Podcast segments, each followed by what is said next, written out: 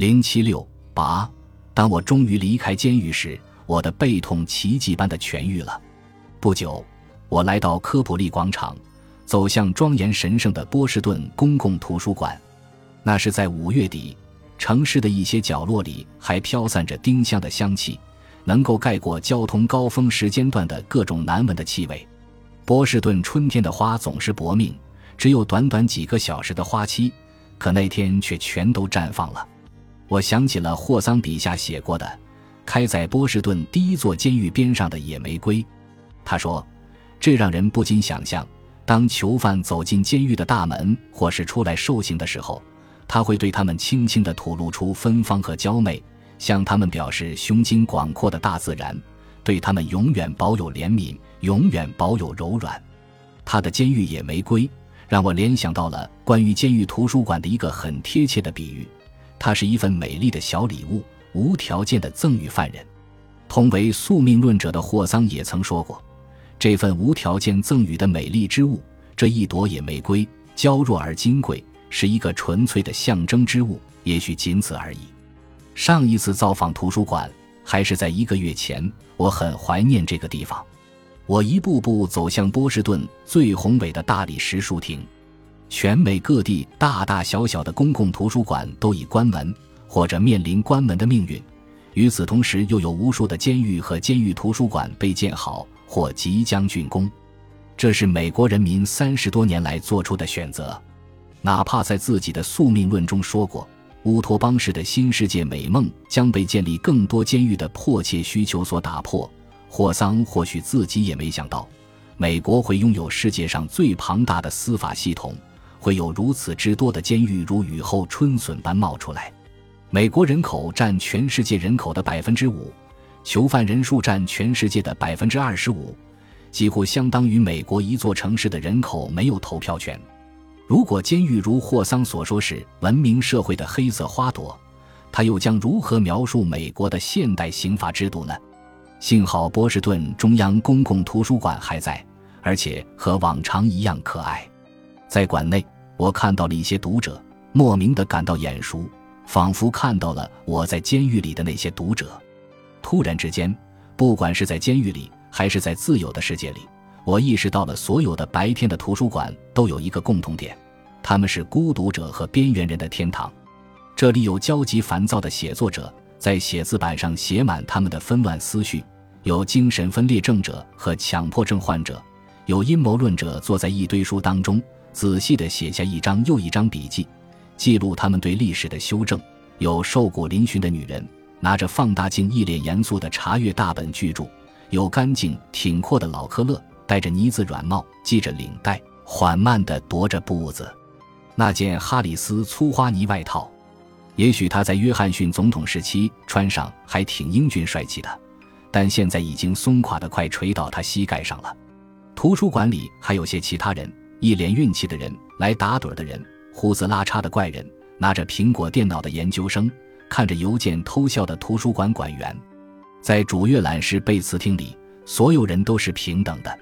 在他壮观的五十英尺拱顶下，巨大的弧形窗户高高的镶嵌在墙上，似乎是想让所有人都能注意到他们，有意的提醒人们，这满室的阳光来自天堂。一排排供读者阅览的长桌上，点缀着一盏盏绿色台灯，像一条由交通信号灯串起的长龙，偶尔将百老汇大街变成一条横贯曼哈顿的兜风圣地。旁边有人动了一下。喂，我转过身后，看见一个人在喊我，带着一张笑脸和一个郑重的手势。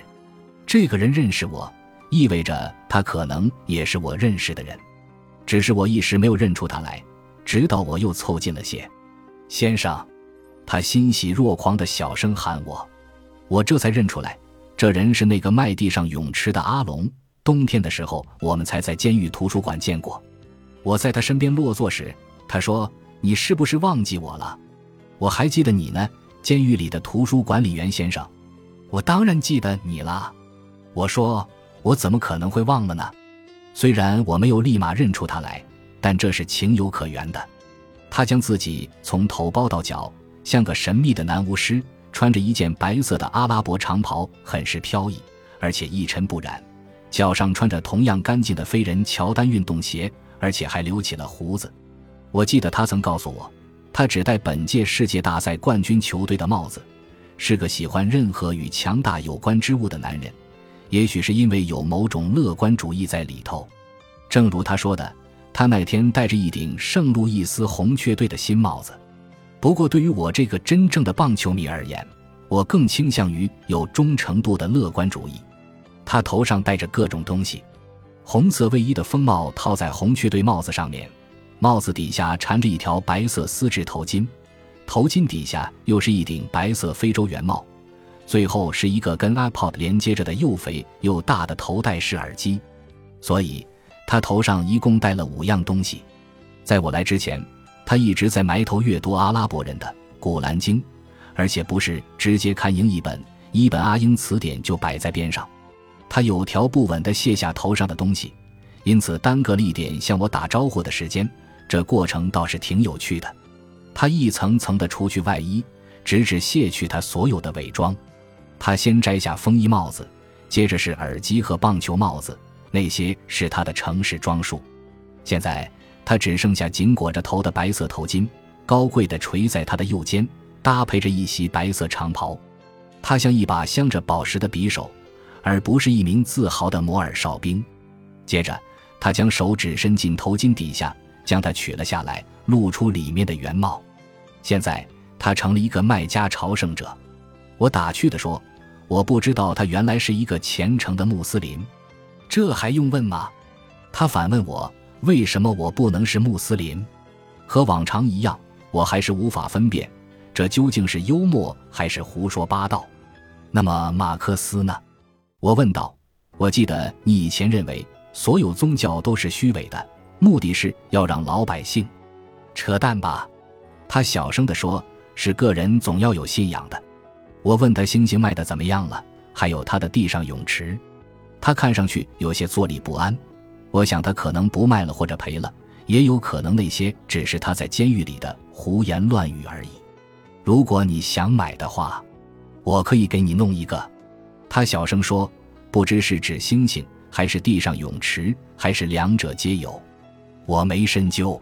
我说：“不用了，我该有的都有了。”聊了一会儿监狱的情况后。我告诉他，我有些担心乔什，还有其他一些我尝试联系的囚犯。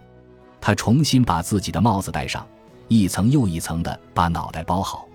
我们一起晃悠着走出阅览室。他告诉我，他还记得我在写作课上说过的笑话。我向他的奉承表示感谢。哥们儿，我是说真的。当我们拐了个弯走向大阶梯时，他说：“我把他们都写下来了。你说的那些玩笑话里。”有些东西挺有深度的，我说没错，笑话都是有深度的。我很高兴，我俩看法一致。我们穿过凯旋门，经过一排廊柱和护墙，走入淡黄色的西耶纳大理石拱廊，踏上长长的阶梯。伴随着埃斯库罗斯、维吉尔和柏拉图的壁画，我们涉级而下。他抓着我的胳膊，借此保持身体的平衡，然后。我们路过楼梯口的石狮雕像，图书馆确实需要狮子的保护。埃迪格兰姆斯狱警曾告诉我，武器保护着笔。我继续对他说着我的烦心事，我不知道他是不是在听。我们穿过拱形的大门，自由地和一个前科犯走在一起，而且没有监视，没有行为约束，也没有安检，这让我有些不习惯。我们站在图书馆大楼的铁灯笼下。在温暖宜人的空气中，一股香气朝我们袭来，那是棉花糖还有汉堡的味道，混着公交车的气味，还有臭水沟的味道。这天是星期六，哪怕我早已放弃了那些传统，那天我还是决定去遵守安息日的可爱之处，走四十五分钟的路回家，一分钱也不能花。就在我喋喋不休地说着我对监狱里那些犯人的担忧时，阿龙的视线越过科普利广场，眺望着三一教堂和他在约翰汉考克大厦玻璃窗上的倒影。终于，他出声打断了我：“让我给你讲个好笑的。”他说：“这还是你讲给我听的，但我觉得你现在需要重温一下。”他给我讲了那个笑话，几乎一字不差地重述出来。一个商人向他的竞争对手买了一袋梅干，我笑了。我知道这个笑话的结局。他打开袋子后，发现梅干开始坏了。他回去找卖家要求退钱，卖家拒不退款。两个男人去找拉比评理，让他来解决。拉比来到一张桌前，坐在两个男人中间，将袋子里的梅干全倒出来。接着，他戴上眼镜，一言不发地开始尝起来梅子来，一颗一颗地仔细品尝，每尝一颗就摇一次头。就这么过了一会儿，原告按捺不住地问：“拉比大人，您怎么看？”正要吃下最后一颗梅干的拉比抬起头，尖锐地说：“你们这两个家伙为什么要浪费我的时间？你们把我当什么了？一个梅子专家吗？好家伙，你还真把这些笑话都记下来了。”我说：“我说过了，有些玩笑话是有深度的。你觉得这个笑话想说什么？”我曾思考过。他说：“让我来告诉你，它意味着一个人这辈子不可能什么都知道。”真有意思，我说，我以为他说的是一个饥饿的小偷冒充拉比去骗吃的，你错了，哥们儿，你完全理解错了。他似乎很是生气。他说的是一个聪明人，可他不见得把聪明用对地方，不是吗？有些事你就是不知道，不是没日没夜的想就能想通的。你也许上过拉比的学校，你也许是个伊玛目。可这不代表你对梅干有一星半点的了解。他一脸严肃地看着我，我们又往下走了几级台阶，而我决定接受他的解读。到了人行道上，阿龙放开了我的手臂，直到他松开了手，我才意识到原来他一直紧紧地抓着我。他跟我以伊斯兰教礼节道别，我遵照着他的指导，互相亲吻对方的脸颊，大概做了五十次吧，少说也有四十次。一直到他觉得我做到位了，心满意足为止。然后我们来了一个帮派式的拥抱，碰了碰拳头，最后我们握了下手，就此别过。他上了车，而我则步行离开。本集播放完毕，感谢您的收听，喜欢请订阅加关注，主页有更多精彩内容。